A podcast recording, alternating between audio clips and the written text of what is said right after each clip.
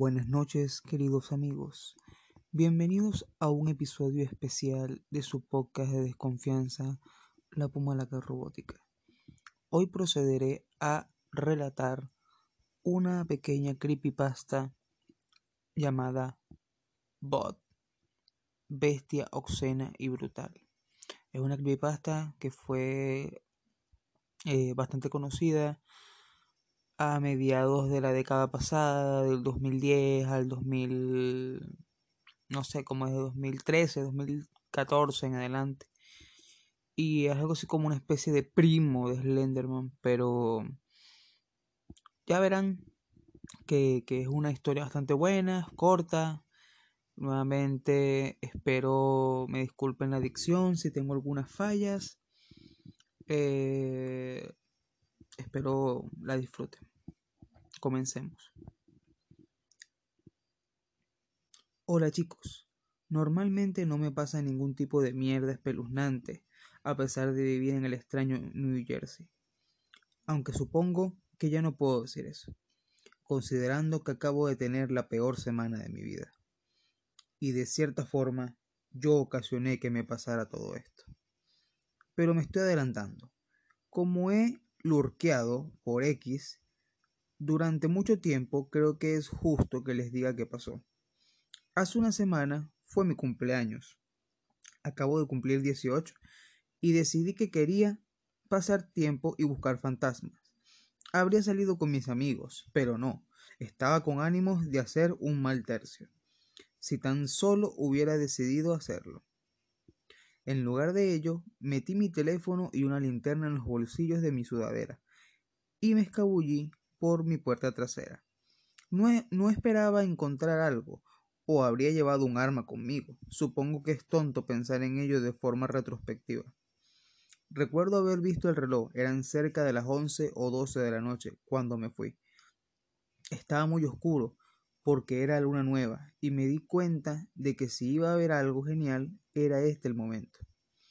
Ahora, no estaba vagamundeando por el bosque solo porque sí, hay un cementerio a 10 minutos de mi casa, que ha estado ahí desde hace unos cientos de años. También es un lugar donde se practica el entierro verde, que consiste en poner el cuerpo en un ataúd biodegradable y lanzarlo a la tierra.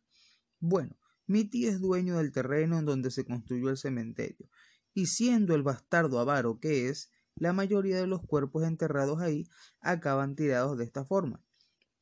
Pensé que a lo mejor había de haber un tipo de fantasma enojado por estar descansando en esa mierda de lugar. Y quizás debe estar merodeando por el cementerio durante la noche. Supongo que estaba pensando que podría decirle dónde vivía mi tío y hacer que lo asustara, nada más por joder. Sé que a lo mejor no sirve de esa forma, pero de todos modos estaba pensando en encontrar algo. Al final llegué y ahí estaba a punto de entrar por la puerta del cementerio cuando vi un humanoide gris. Una cosa en un camino escénico junto al cementerio. Sí, no miento, mi tío creyó que era buena idea hacer un camino escénico junto al cementerio. Estaba nervioso, porque no se me ocurría nadie más aparte de mí que pudiese estar lo suficientemente loco para estar ahí de noche. Ni siquiera había autos cerca, así que quien hubiese sido ese cabrón caminó hasta aquí como yo. Le grité, pensando que era algún drogadicto fumando hierba o algún, tipo, o algún otro intento de cazafantasmas. Pero no respondió nada, y lo único que escuché como respuesta fue una tos enfermiza.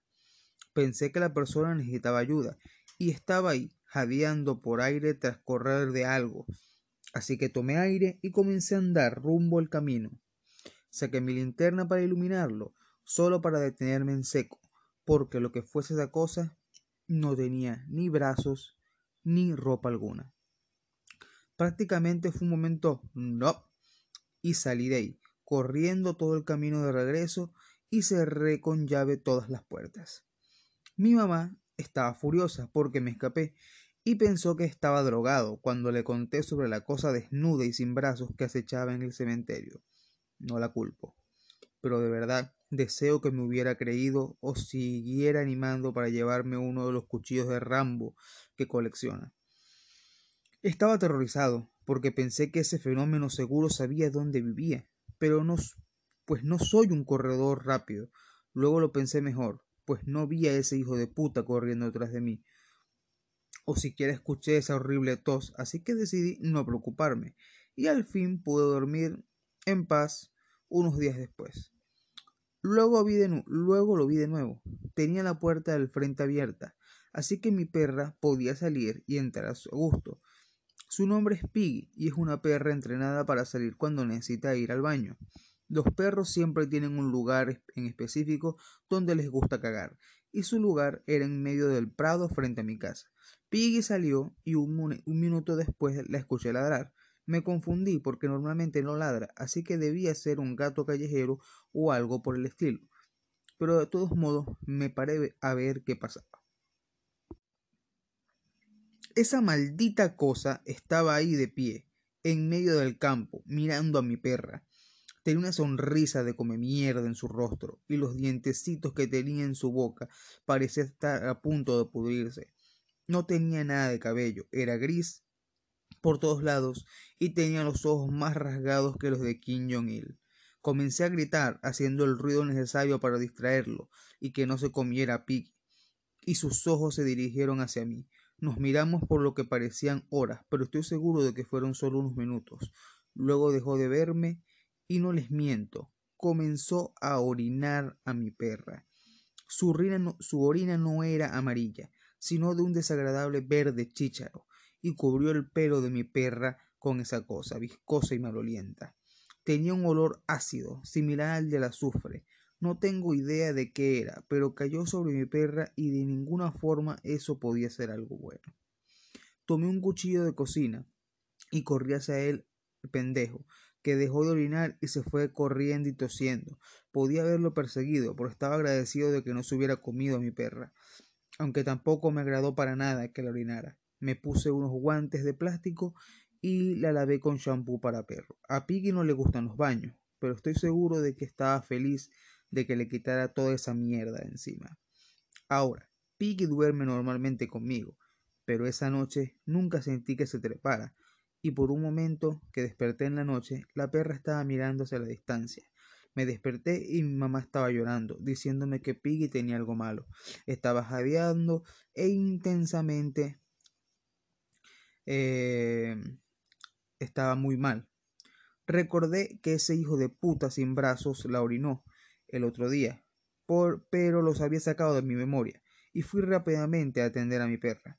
Recuerdo que tenía una mirada triste y no quería tomar agua o comer. Estaba asustado, así que conduje rápido al veterinario que a su vez me dijo que había internarla. Al parecer había agarrado una neumonía canina en medio del verano. Luego de mil cien dólares en gastos del veterinario, llevé a Piggy conmigo a casa el otro día, en una terrible tormenta eléctrica. Iba a estacionar el auto frente a mi casa y que creen, ese bastardo estaba de pie en el campo. Me miraba como siervo frente a las, a las luces y supe que esa era mi oportunidad. No iba a cagarla. Aceleré hacia él y vi como sus ojos se abrieron hasta volverse círculos. Lo siguiente que supe fue que saltó sobre el carro y luego volvió a saltar corriendo a toda velocidad hasta el bosque. Fallé la única oportunidad que tuve de matarlo y fallé. Los días anteriores no había dormido y todo lo que podía hacer era pensar en, esta jodida criatura. Nunca había oído de algo similar y no era tan tonto como se veía. Solo sé que está planeando hacer algo y estoy aterrorizado por lo que este hijo de puta pueda hacerme a mí o a mi familia. No sé qué hacer.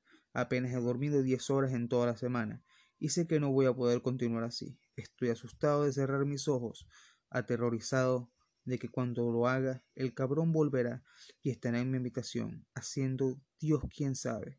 ¿Alguien tiene una experiencia con alguna criatura así? No puedo permanecer despierto para siempre.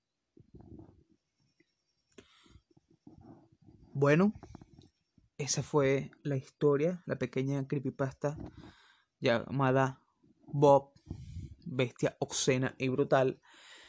Hay otra historia que es donde un poco diferente, en la cual es un hombre que escucha que algo entra a su casa y Bob como que lo mata o algo así, pero nunca me gustó mucho realmente esa historia. Creo que esta es la mejor así como para introducirte en la mitología del personaje, que seguramente tiene muchísimas creepypastas más.